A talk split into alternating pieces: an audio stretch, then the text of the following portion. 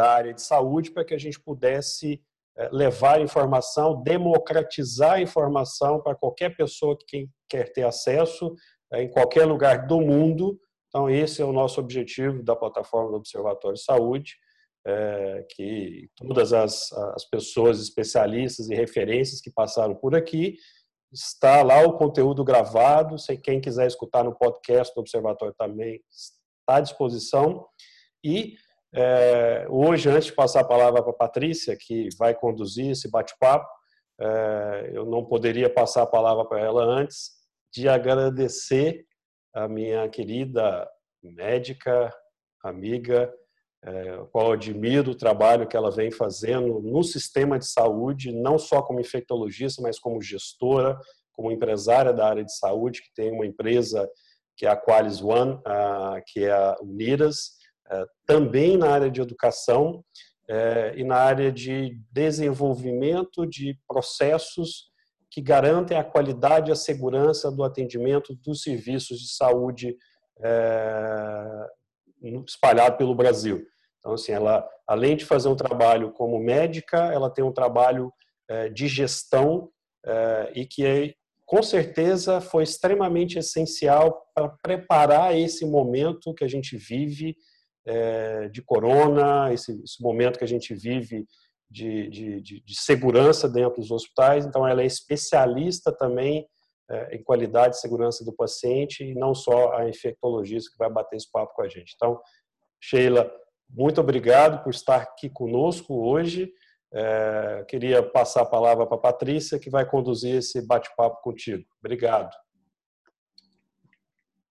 Boa tarde a todos. Muito obrigada pela presença. A gente vai conversar então com a doutora Sheila, que é infectologista, para a gente tirar as nossas dúvidas sobre o Covid. Doutora Sheila, muito, muito bem-vinda. E é o seguinte, a, o Covid, ele tem uma taxa, pelo menos nos últimos estudos que eu, eu tive em mãos, uma taxa de mortalidade que não é tão alta, considerada, né, 3%. É, eu acho que varia muito, tem estudo que eu vejo uma coisa, outro, outra, eu estou me baseando nos estudos americanos. E o que acontece é que está muito ligada à idade e à presença de doenças pré-existentes, né? Isso seria o que foi o início da história, o que a gente sabia, né? É, mas eu quero que você dê um overview, um, é, fale para a gente um pouquinho do cenário do Covid antes da gente entrar direto nas perguntas. Boa noite, Cristiano. Boa noite, Patrícia. Aqui no Brasil já é noite, né? Agradeço imensamente pela oportunidade. Vai ser um prazer muito grande para mim papo com todos vocês. Nós vamos, na realidade, é, lidar com essa apresentação de hoje não como uma apresentação é, típica e específica. Nós vamos trazer esse momento, para esse momento aqui, um bate-papo onde a gente vai é, discutir os assuntos mais relevantes, os fatos mais recentes, e eu estou à disposição para realmente responder alguns questionamentos, se forem necessários. Né? É, e de repente, né, uma nova doença chegou no final de dezembro do ano de 2019, causando ah, quadros de pneumonias com diagnósticos indeterminados, fato este que despertou na comunidade de Hubei, é, na China, que foi o grande epicentro dessa epidemia, uma investigação intensa, né, baseado na possibilidade de qual agente poderia estar causando essas pneumonias atípicas naquele momento em Hubei, na China. E durante essa investigação, nasceu-se o diagnóstico de um novo coronavírus, conhecido como SARS-CoV-2, é o grande gerador da doença Covid-19. Mas quem é o SARS-CoV-2? Né? É um beta-coronavírus.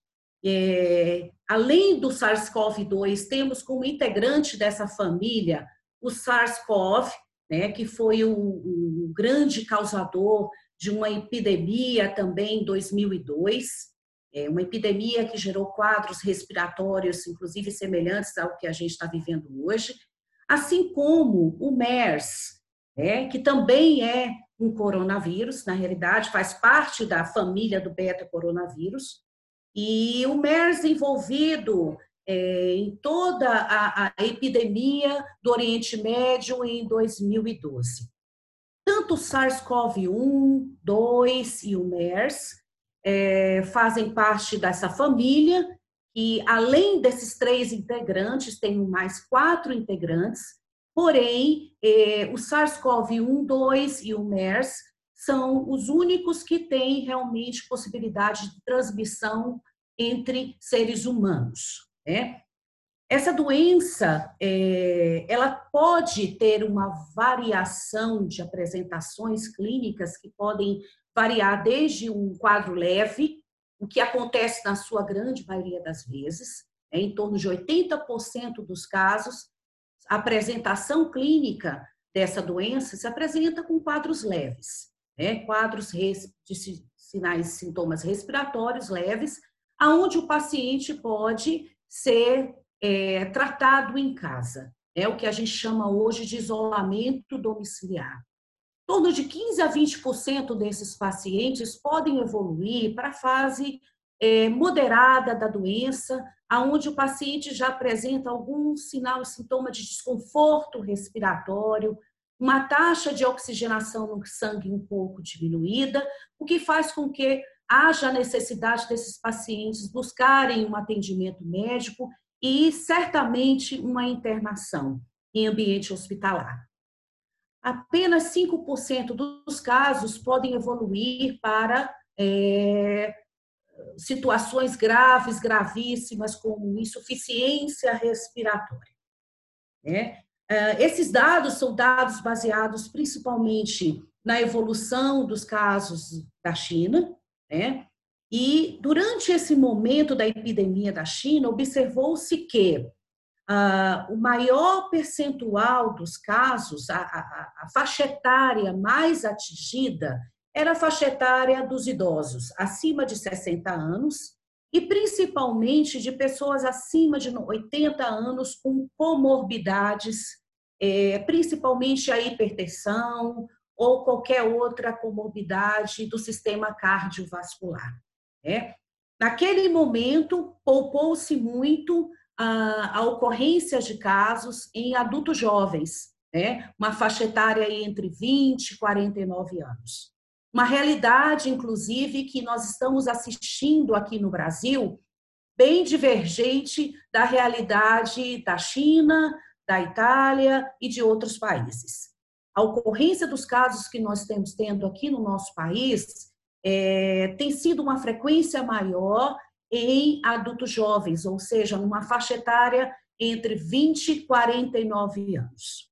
As crianças, normalmente abaixo de 9 anos, sendo poupadas, né? da mesma forma como o desenho ah, do cenário inicial na China, e as gestantes também se comportando nessa epidemia, idem a adultos não gestantes. Né? É, não teve muito diferencialmente é, na, na epidemia de H1N1, é, onde as gestantes eram um grande fator de risco, estavam dentro da classe de fator de risco, a gente não percebe isso acontecendo nos casos de envolvimento do Covid 19. Ah, o Covid-19, é, é, a doença em si, é uma doença de transmissibilidade, a, a taxa de contágio é uma taxa de contágio é, tida como elevada.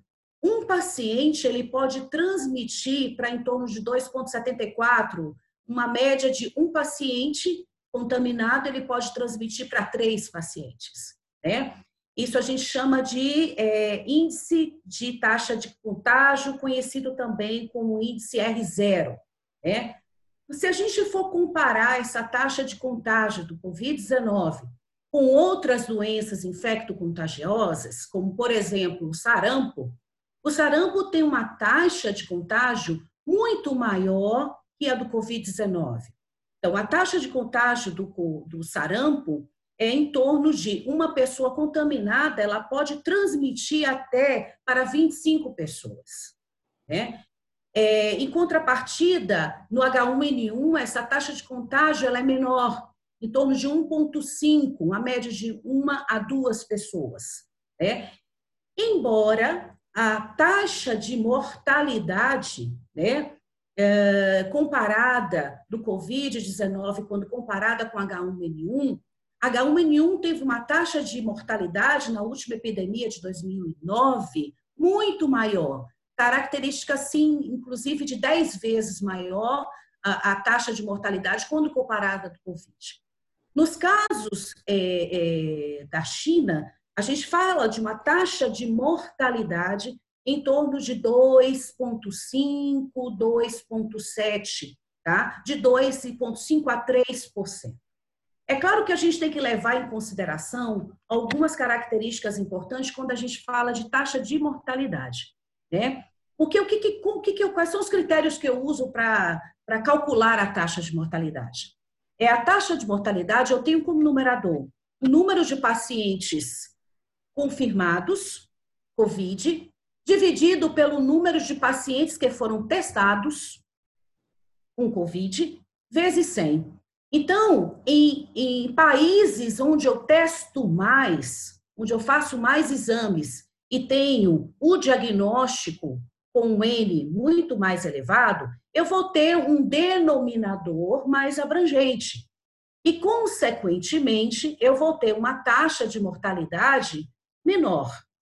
Em contrapartida, nos países onde eu não faço teste para todos, tá?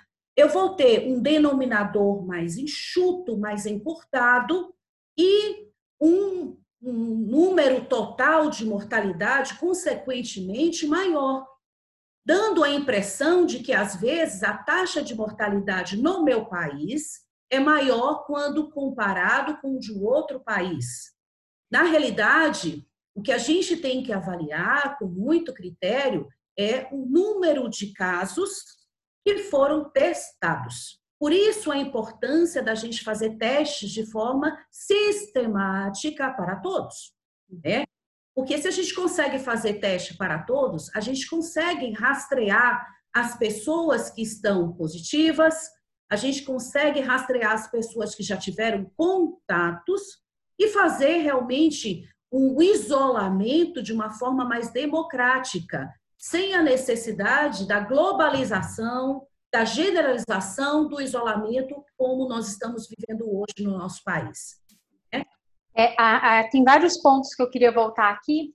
Primeiro, a questão quando a gente fala de baixa taxa de, de mortalidade, né?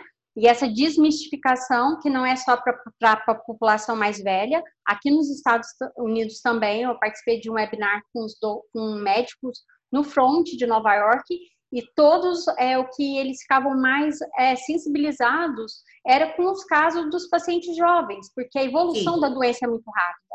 Então chegava Sim. uma pessoa com com os primeiros sinais em um dia, no segundo dia já estava com processo bem mais avançado e no terceiro dia já estava em óbito. Então, tipo assim, realmente a evolução da doença, essa era a percepção deles, que era uma evolução rápida, e que eu queria ver com você se o meu raciocínio está certo. Então, por exemplo, quando a gente fala que outras doenças transmitem mais, né? De 1 para 25, 1 para mais pessoas, comparado ao Covid, mas é porque o Covid, às vezes, a gente não tem a sintomatologia.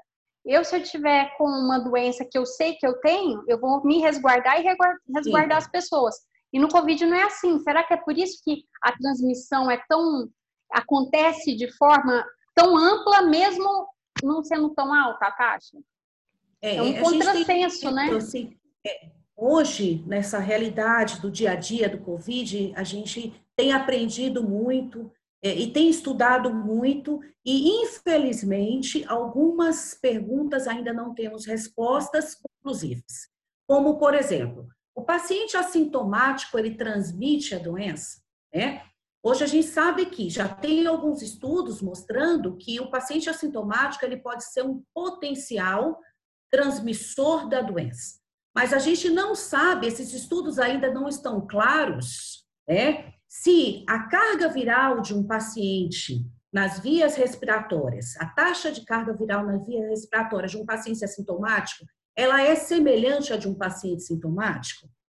E por quanto tempo um paciente assintomático pode transmitir a doença?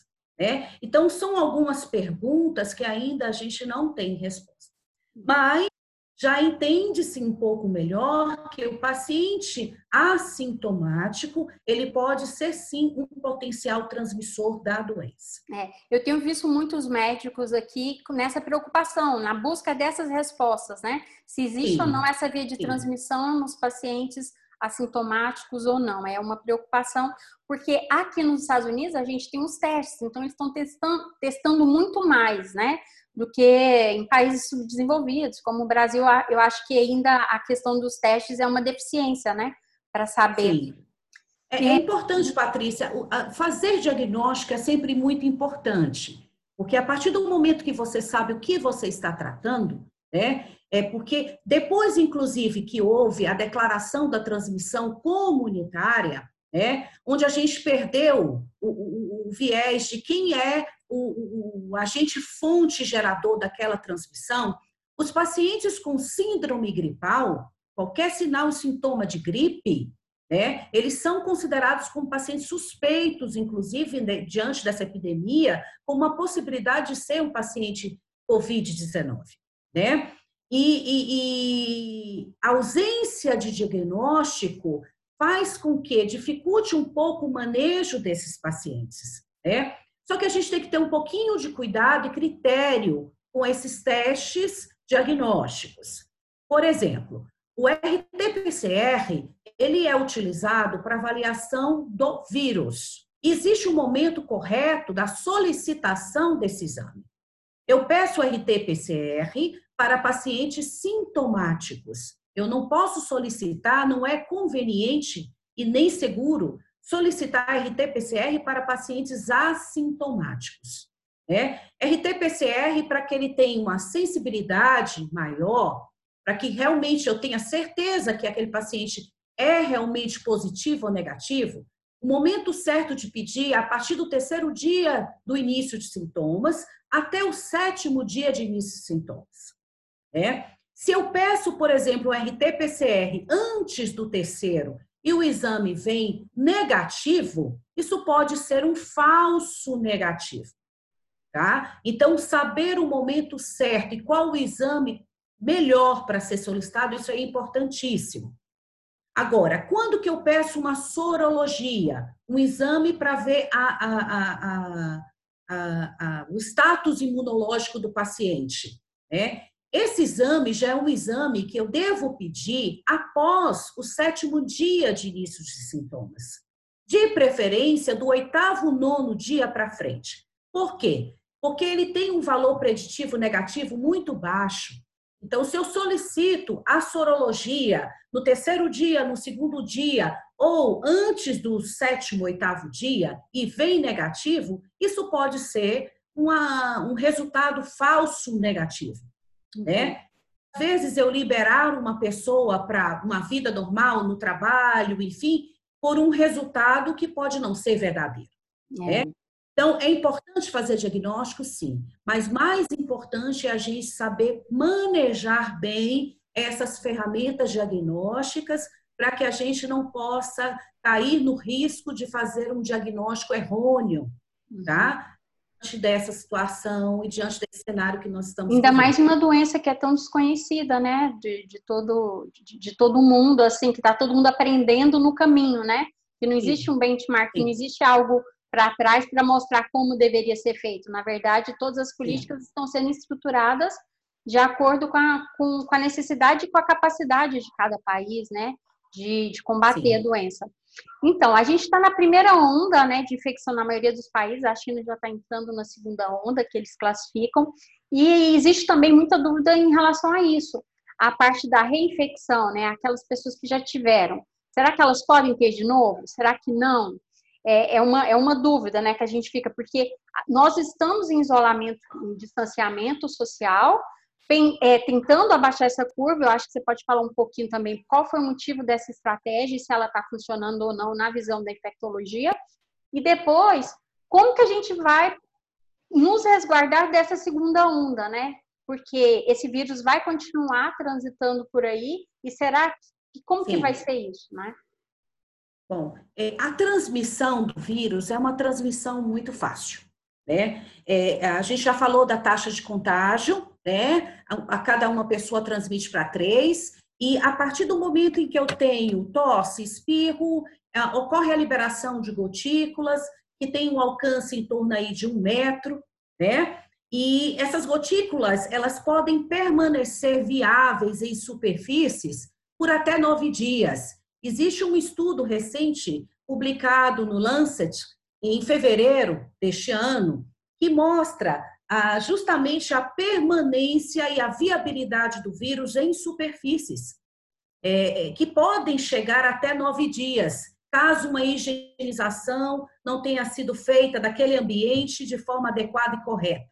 Então, após entrar em contato com as suas mãos nessas superfícies contaminadas, né, você pode, através das suas mãos, através do contato, levando através dos olhos, mucosa, da face, né, se contaminar. Então, a forma de contágio pode ser pela gotícula e pelo contato.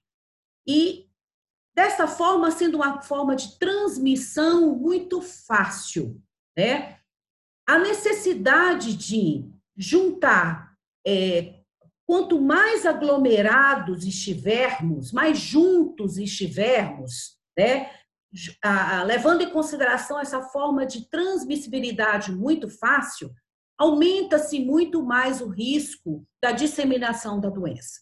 Então, é, diminuir a aglomeração mais precoce possível, ou seja, promover o isolamento social, é uma medida importante, efetiva diante desse cenário. E já existem vários casos, vários relatos, estudos mostrando que é uma das medidas mais eficazes para gerar o achatamento da curva tá? A gente consegue ter menos casos é, novos de, dessa doença e diminuir, inclusive, a ocorrência dessa doença por um tempo menor, né? É o que a gente fala da, do achatamento da curva. Então, aqui, por exemplo, é, no Brasil, né, a gente percebe isso muito nitidamente. Hoje, o Brasil, do Brasil, nós estamos com hoje, dados de hoje até o momento, 16.743 casos novos. Né? Em contrapartida, na cidade, no estado de Goiás, nós temos 131 casos confirmados. Tá? É, o que, que houve de diferente no estado de Goiás? Houve um isolamento social precoce. E hoje a gente consegue entender e perceber na prática que essa medida é uma, foi uma medida eficaz, está sendo uma medida que a gente está conseguindo perceber que os nossos números de casos eles aumentam, mas aumentam numa velocidade menor. Hoje Goiás tem, hoje até um determinado horário, sete óbitos.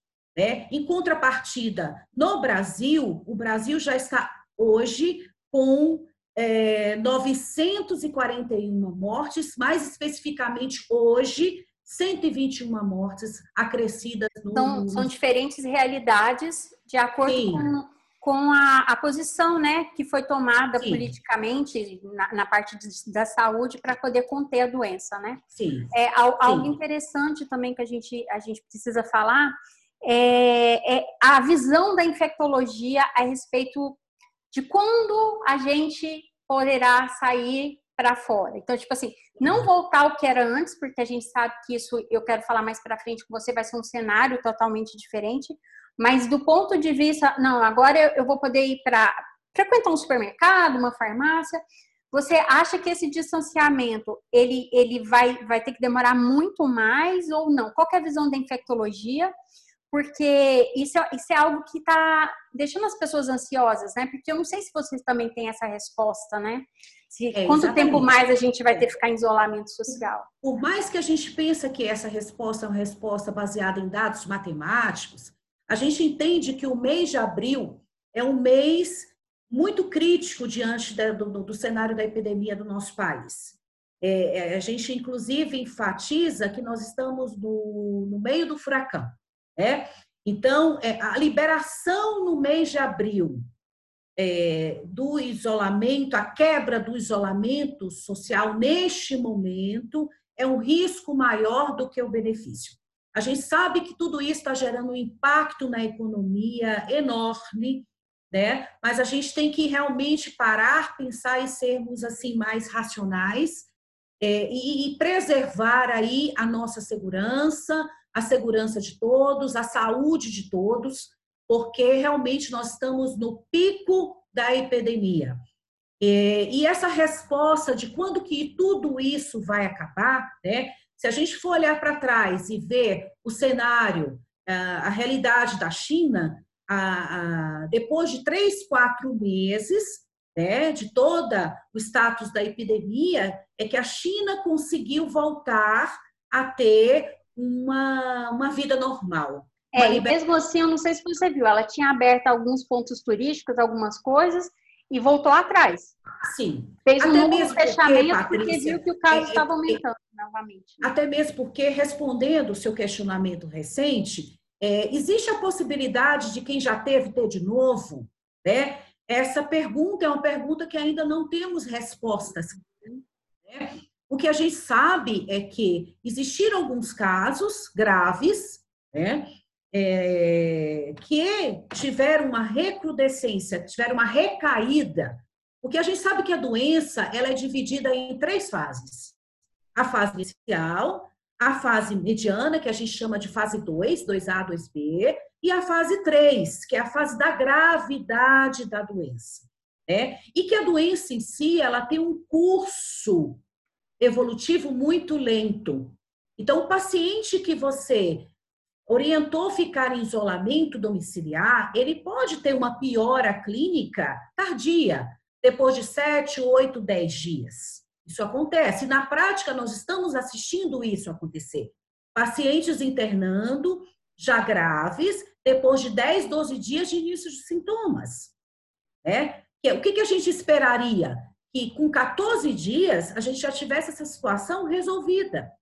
Né? Só que na prática isso não está acontecendo. O paciente pode piorar tardiamente. É aquela falsa impressão de que ele melhorou, ele está recuperado e de repente ele tem uma recaída e evolui para um quadro grave da doença. É, né? então é, é aí que, que, entra a história. Como é uma doença traiçoeira, assim, né? Não tem um, uma evolução totalmente definida ainda. Tem cada caso responde de uma forma, né? Exatamente. Com, é, Você vai perceber que às vezes a gente tem ouvido muito falar, olha, a, a taxa de pacientes recuperados, taxa de pacientes curados, né? Como que a gente sabe que o paciente está curado? Né? É, aí entra o grande papel e a importância dos testes sorológicos. Uhum. Porque a sorologia, quando ela, a, a, o paciente está evoluindo para cura, a gente tem uma grande formação do anticorpo chamado anticorpo IgG, que é o anticorpo que gerou a cura, tá? Mas ainda não sabemos se mesmo você curado, você pode ter COVID-19 outras vezes. Idem, por exemplo, dengue que você tem quatro sorotipos diferentes e você pode ter dengue quatro vezes. Infelizmente, essa resposta ainda não temos. A verdade é que a, a, indicação, né, a segurança está em seguir os protocolos de segurança, né, a, as diretrizes governamentais de cuidados, como você falou antes, do processo de desinfecção de superfícies, né, tanto plástico, inox, Parece, pelo menos aqui nos Estados Unidos, eu dei uma olhada, nos alimentos ainda não há indício de contaminação dos alimentos, mas sim da sacolinha plástica que vem, do plástico, de tudo. Então, é toda aquela operação de guerra, né? Aqui em casa, quando chega, você está lá fora descontaminando os alimentos para trazer para dentro de casa, porque você está aqui em casa, você está fazendo distanciamento social, mas se você não tiver esse tipo de, de cuidado, você cuidado. pode pegar aquilo que está lá fora e trazer para dentro da sua casa. Uhum. Então, é exatamente é cansativo, né? É a grande mudança de comportamento. É um pensamento que nós precisamos ter hoje, até de forma neurótica, né? Neurótica. Existe uma transmissão pelo contato e a gente sabe que o vírus pode permanecer viável até por nove dias, é importantíssimo tudo que a gente toca estar bem higienizado com álcool. E graças a Deus, esse vírus, ele é um vírus que morre em vigência do álcool, que é uma substância efetiva, barata e disponível, né? Então, a gente tem esse privilégio do, do vírus morrer facilmente na vigência da higienização com álcool etílico a 70%. É. Então, tudo aquilo que a gente recebe deve ser higienizado com álcool 70 e as mãos intensamente higienizadas com o álcool gel. Eu tá? até postei no perfil da The One Health um vídeo que o Conselho de Química é, Federal de Química ele fez a respeito desses protocolos, principalmente quando você vai entrar em casa, né, também, a, a questão do sapato, de toda a relação com a água sanitária, da limpeza, né, a parte de diluição, para ter segurança também, né. Então, é algo que a gente precisa se informar, porque eu vejo muito a informação do lave as mãos, né, tal, mas também, assim, a preocupação com o ambiente, né, que eu acho que a gente Sim. precisa de ter esse cuidado. Sim. É uma coisa que quero falar, e aqui no início eu vi que é, as recomendações eram diferentes, tanto no Brasil quanto nos Estados Unidos, que era o uso das máscaras pelas pessoas que não estão com, não, não estão diagnosticadas como portadoras do Covid, né? Pode até ter e não sabe. Então, Sim. o uso das máscaras de pano, porque a gente aqui, como aí, a, a o que o, a, o governo pede é para que a gente não use as máscaras cirúrgicas ou a N N, N95, né? Que é que para deixar para os profissionais de saúde, mas que aqui já todo mundo que sai na rua deve hoje utilizar a máscara de pano. E eu queria que você falasse a respeito, porque tem gente que às vezes não acredita, né? Né no, no benefício de se usar a máscara de pano. Sim, é, é, é uma, uma, uma atitude que realmente é uma atitude que vem a somar com o ato da higienização das mãos, tá? Ao mesmo tempo que é controverso, tá? É, isso ainda não está muito bem esclarecido qual que é o real papel dos assintomáticos usarem a máscara de tecido. Justamente por aquilo que eu falei no início, não temos respostas esclarecedoras. Mas vamos partir do seguinte pressuposto: é, é claro que uma pessoa sintomática que tosse e espirra e libera gotículas, libera aerosóis, né? É, ela precisa realmente, isso aí é, é, é factível, que esse paciente ele precisa estar com máscara para conter essas gotículas ou esses aerosóis, né? E essa máscara, ela não pode ser qualquer máscara, ela não pode ser a máscara de tecido. Da mesma forma, da equipe que está dando assistência para os casos suspeitos ou confirmados. Por quê? Porque a gente tem que usar equipamento de proteção individual que realmente nos dê a proteção e o paciente tem que usar uma máscara que contenha essas gotículas ou esses aerosóis. A máscara de tecido, ela não contém 100% essas gotículas e esses aerosóis. Então, por isso que ela foi limitada para uso social, ou seja, das pessoas que estão isentas de sintomas, né? das pessoas assintomáticas, como uma medida de um talvez seja interessante usar como uma medida de prevenção, tá? Idealmente, idealmente, quem deve usar a máscara é quem está doente, tá? O paciente sintomático e os profissionais da área da saúde que estão dando assistência, né? Claro que essas máscaras, elas devem é, respeitar as especificações do uso adequado de uma máscara cirúrgica ou de N95. Tá? E jamais o uso de, um, de uma máscara de tecido em ambiente hospitalar ou para paciente sintomático. É. Na verdade, aqui nos Estados Unidos, a, a premissa que eles falam é porque não tem máscara para todo mundo, é bem Sim. claro isso. Então, eles pedem para a gente fazer teste, aquele teste que você coloca a máscara numa luz, que você esborrifa alguma coisa com uma certa pressão e vê se não está saindo. Isso impediria em 70% que se eu estivesse contaminado, eu não contaminaria mais pessoas. Mas Sim. que isso não me protege de ser contaminada por uma pessoa que tá porque eu estou usando a máscara. Então é, é, só mesmo que numa é aquela história, numa situação de guerra você tem que usar todas as armas possíveis para tentar se proteger, Sim. né? A verdade é e, essa. E numa situação de guerra, você deixa de orientar às vezes. É, existiu muito esse questionamento. Então, por que, que essa orientação não foi feita antes? Exatamente. Aconteceu desde o começo da epidemia, né? Mais uma vez, a gente fala que tá, é tudo muito novo, estamos aprendendo muito com essa doença, tá? A partir do momento que vão existindo estudos a, a, a conduta vai mudando de forma muito dinâmica, tá? Então, o que eu vi ontem não tem valor mais, talvez, dependendo da situação, do que eu estou te dizendo hoje. Né? Então, tudo muda de uma forma muito dinâmica. Tá? Agora, sim, o que, que eu preciso para a minha segurança? Eu preciso do uso de uma máscara que proteja, no mínimo, 95%. 70% é pouco. É. Agora, a gente imagina, Patrícia, hoje, que um paciente assintomático, a taxa de transmissibilidade seja menor do que um paciente sintomático. Tá? Uhum. Os estudos ainda não são conclusivos, mas estima-se que quem não tem sintoma, ou seja, quem não está tossindo, não está espirrando, a, a gotícula que está sendo eliminada é a gotícula, é a, a, saliva, é da fala. E isso tem uma expressão menor na, no risco da transmissibilidade. Talvez assim, usando somente uma máscara de tecido, você realmente possa impedir essa transmissão, embora a taxa de filtração de uma máscara de tecido não seja idêntica à taxa de filtração de um AN95 ou de uma máscara uh, cirúrgica de três camadas que a gente usa em ambiente hospitalar. É, eu entendo. Outra coisa que a gente viu é que alguns remédios que estão tentando ser utilizados nessa época também ainda não tem uma comprovação científica, né?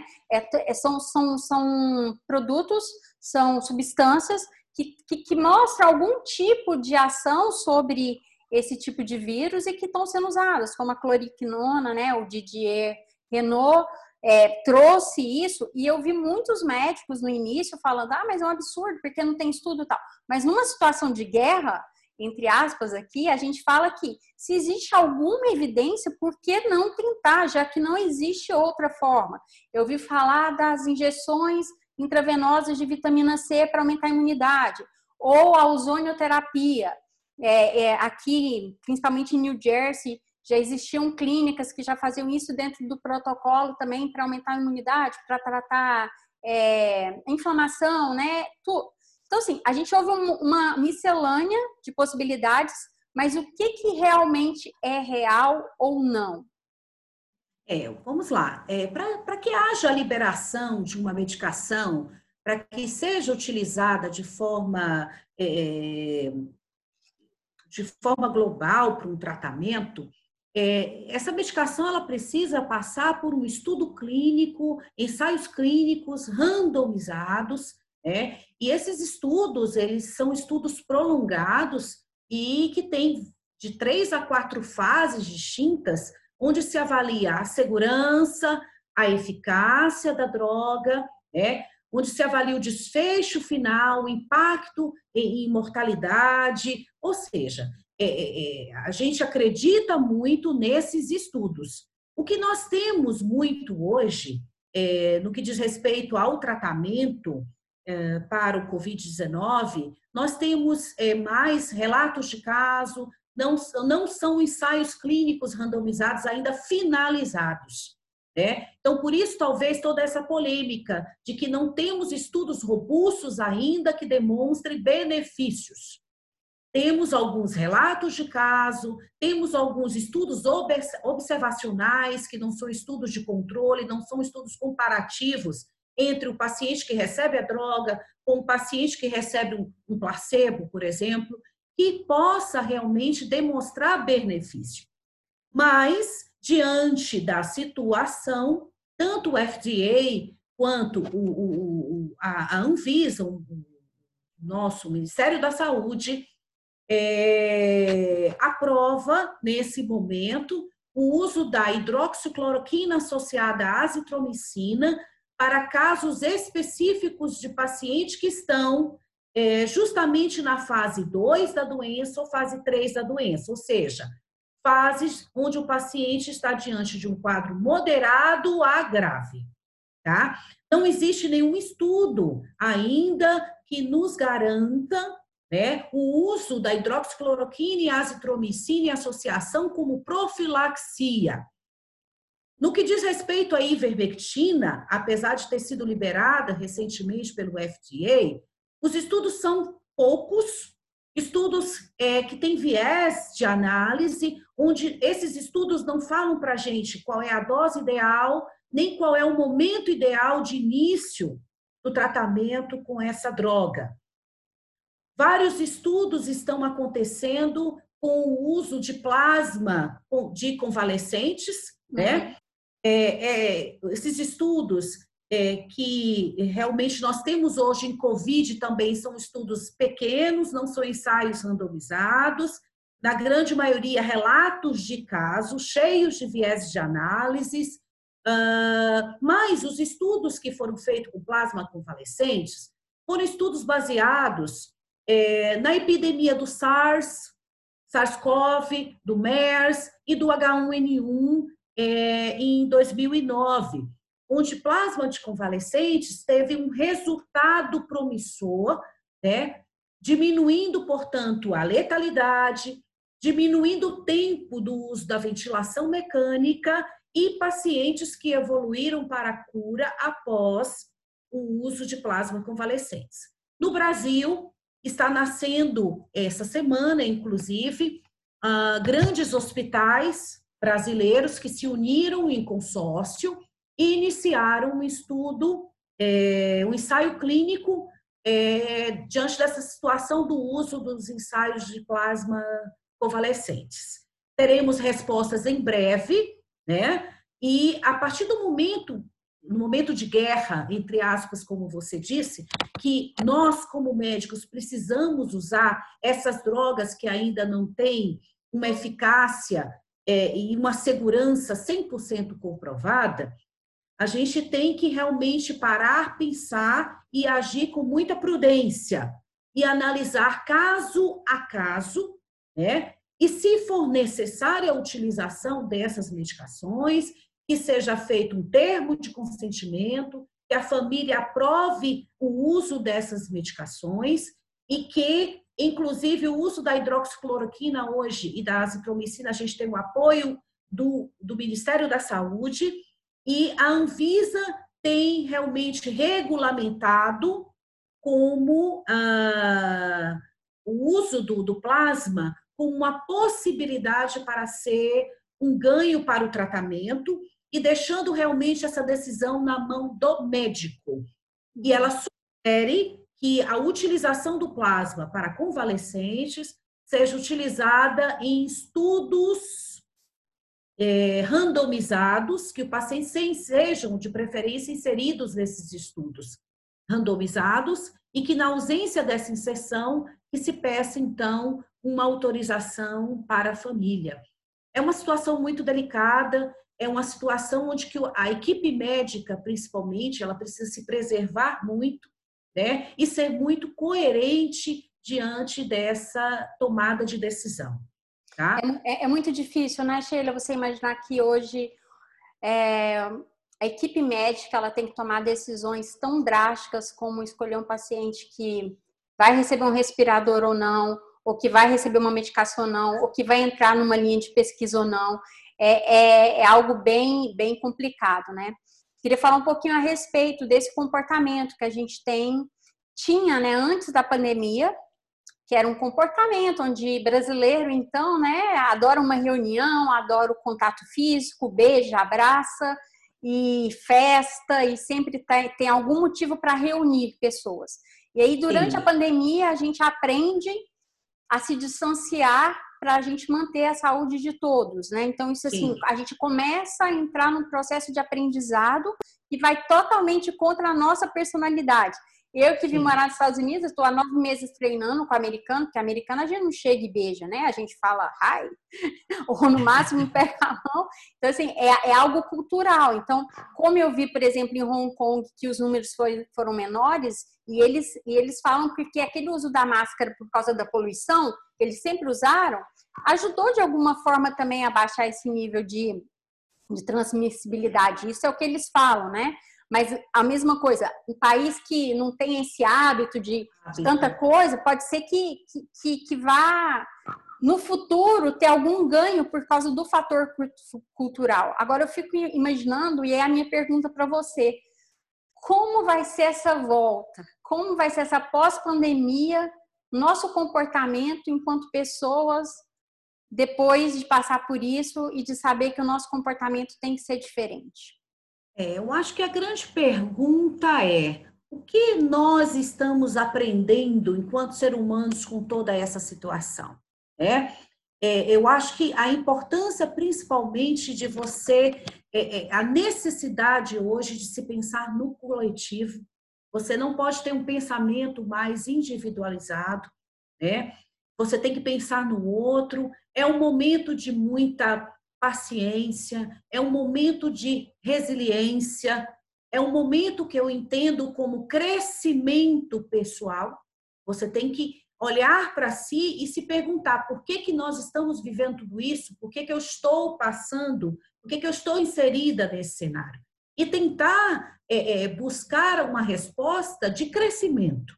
Né? Eu acho que o um mundo muito globalizado, muito individualizado, talvez seja o momento e, e, e de pensar de forma coletiva, é um momento de união, é um momento de força, não é momento de vaidade, não é momento político, não é momento de rixa, é momento de realmente a gente, é, todos estarem juntos por um bem maior para garantir a segurança de todos. Né? Esse talvez seja o maior legado e talvez seja a maior dificuldade que as pessoas estão tendo, né? Porque você, a partir do momento que você tem uma mudança no seu estilo de vida, aonde você está em isolamento, você está unido 24 horas ali com a sua família, sem tato, sem abraço, sem convívio, é, com pouco dinheiro, porque isso impactou economicamente para todo mundo, e o resgate de que o que, que realmente é mais importante. É, eu acho que algum legado positivo todos nós temos que tirar dessa situação. O que, que a gente assiste muito no, no, nos hospitais? E nós que somos controladores de infecção, a gente está rindo daqui a aqui e felizes. Né? Por quê? É, as pessoas estão com uma prática uh, mais intensa da higienização das mãos, consequentemente, as nossas taxas de infecções é, no geral, elas caíram bastante no mês de fevereiro, no mês de março, é, e a preocupação e a valorização que os profissionais estão tendo pelo uso dos equipamentos de proteção individual. O que, que a gente espera? Que isso dure para sempre. Uhum. E essa preocupação seja eterna. E o que, é mais bacana também é a gente ver a equipe trabalhando junto por um ideal único, que é criação de times formadores de opinião para o enfrentamento do Covid-19. Está sendo muito bonito de ser assistido, está sendo muito bonito de viver, né? É, é, é cirurgião com infectologista, é ortopedista, são todas as especialidades juntas. Está aí o nosso grande ministro ortopedista com um raciocínio clínico fantástico, maravilhoso. É verdade. Ou de, de, de, de responsabilidade, de envolvimento, né? E eu acho que esse é o lado positivo do enfrentamento do Covid. É, eu, e assim, é bacana porque a gente vê, é, quem trabalha na saúde, eu sou dentista, tenho uma empresa de assistência médica, de assistência médica não, de saúde, que trabalha com saúde, que sempre esteve envolvida né, nesses casos de saúde, e a gente vê com bons olhos, porque a gente sabe que o sistema de saúde não será o mesmo depois do Covid-19. Que o sistema de saúde com certeza será reestruturado e que boas práticas virão por causa disso. Então, Sim. todas aquelas mudanças que estavam marinando ali, que já deveriam ter sido feitas há, há muito tempo, né? As decisões já poderiam ter sido tomadas antes e que não eram por pressão da indústria farmacêutica, ou da política, ou da vaidade, elas tiveram que acontecer e aconteceram, e a, e a gente sabe e entende que o paciente vai ser muito. É, como é que eu beneficiado, beneficiado. vai ser muito beneficiado é. no fim disso tudo. Então eu e eu aprendi eu pessoalmente nesses dias que eu já estou aqui que a gente tem que ser muito flexível também nas nossos, nos nossos é, conceitos de, de vida. Então, é, por exemplo, aquelas live clubs que está existindo, né? Que pegam as duplas sertanejas, promovidas por grandes marcas de bebida alcoólica, e aquilo ali, eu fiquei olhando, eu falei, gente, mas como que é isso, né? Você pega um artista, aí vem uma grande empresa, é, patrocina aquilo para estimular a bebida, e fiquei com isso remoendo, porque eu me senti agredida, porque como sou da área da saúde, eu estudo medicina integrativa e sei que está totalmente contraindicado neste momento o álcool, por ser um depressor da imunidade e a gente não podia estar tá bebendo. E está acontecendo muito por causa da ansiedade, né? Tá todo mundo em casa. Aí uma, uma pessoa que eu respeito muito de, de, de mercado, de marketing, ela falou assim para mim, Patrícia, mas pensa do outro lado. As pessoas estavam acostumadas a ficar fora de casa. Você tem que pensar que esses shows, isso que está acontecendo, eles continuam dentro de casa, eles não vão para a rua. Então é melhor que a festa aconteça em casa Sim. do que na rua. Então, assim, você tem que sempre olhar os dois lados, né? Eu Sim. puxando a minha, o lado para minha sardinha da saúde e ela para o lado do mercado, do marketing, que, que aquilo ali, as, as empresas precisam sobreviver e por mais que não esteja certo, né, o estímulo à bebida naquele momento, mas é uma forma de manter o entretenimento, a saúde emocional das pessoas, elas se é, comunicarem, assim como eu fiz, liguei para uma amiga na hora que estava passando, a gente bateu um papo. Então, assim, todo, nada tem um lado só ruim ou nada o lado bom. A gente aprende Sim. com tudo, né? Eu acho que é isso que a gente tem que estar tá pronto para mudar de ideia e pronto para repensar as nossas atitudes e as atitudes das nossas empresas, onde a gente é líder, e, e colaborar com o mundo de uma forma mais consciente e mais humana, né? Que eu acho que essa é a palavra da vez, com mais empatia mais empatia. Acho que o momento é um momento de união, é um momento de humanização, né? É um momento de semear cada vez mais a empatia, tá? E a gente precisa se reinventar, né? A gente precisa acessar a nossa criatividade, porque é importante também dentro desse contexto, principalmente quem está em quarentena, em isolamento domiciliar, é, ter o cuidado com a saúde mental, né? Então, reinventar e, e, e socializar com, com, com, a ajuda aí da tecnologia tem sido importante, com certeza, nesse momento. Né? Sheila, é, queria dizer que essa, essa live, essa gravação, eu vou enviar para o ministro Mandetta e para o presidente da República, para que ele possa uh, te contratar como uh, ministra, interlocutora, uh, que você foi fantástica, sensacional, com que a forma que você nos deixou realmente essa, essa mensagem de forma segura, de forma extremamente técnica, é, correta. Eu acho que é, essa, essa, essa live, com certeza, ela vai é, rodar é, o mundo e espero que as pessoas tenham realmente é, esse senso é, e receba essa mensagem com a mensagem de é, esperança, essa mensagem de fé, essas mensagens de segurança, é, de cuidado, de mudança de comportamento, é, para que a gente possa continuar convivendo com essa realidade, que essa, essa realidade ainda deve permanecer aí por alguns meses. Alguns meses. Esse vírus ele não vai ser é, extinto da noite para o dia, porque a gente não tem é, uma vacina para isso, a gente não tem capacidade técnica para isso, então a gente vai ter que mudar nosso comportamento. A gente vai sair, com certeza, em algum momento de, do isolamento social, que seja por grupos, mas a gente vai voltar as atividades é, normais, mas de forma diferente. Então, acho que é, esse foi o nosso propósito aqui e está é o nosso está sendo o nosso propósito no Observatório de Saúde, junto com a Del One Health Community, em compartilhar esse tipo de, de informação de forma segura. A gente tem a nossa curadoria, então os profissionais que passaram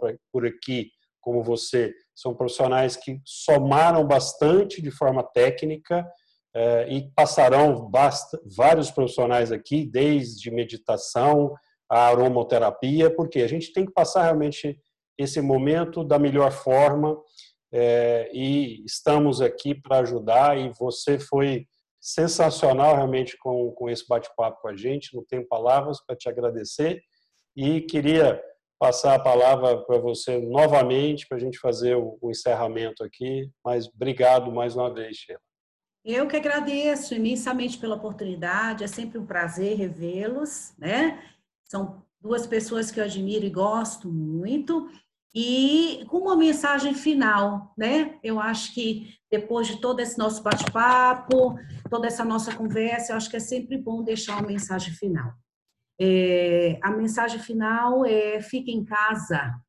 Enquanto vocês podem realmente ficar em casa, garanto a, a segurança, a, a sua segurança, a segurança dos seus entes queridos, enquanto nós, profissionais de saúde, estamos aqui do lado de cá, lutando e batalhando muito diante do enfrentamento dessa doença é, progressiva, rápida, de evolução muito dinâmica, o Covid-19, tá? Mais humanização, mais união, mais resiliência, mais paciência e cuidem, cuidem bastante da saúde mental de todos vocês. Foi um prazer muito grande, mais uma vez eu agradeço, Cristiano e Patrícia. Boa noite a todos. Obrigado. Obrigada. Boa noite. Boa noite Até a, a próxima. Até terça Obrigada pela audiência de todo mundo. Obrigada. Grande abraço.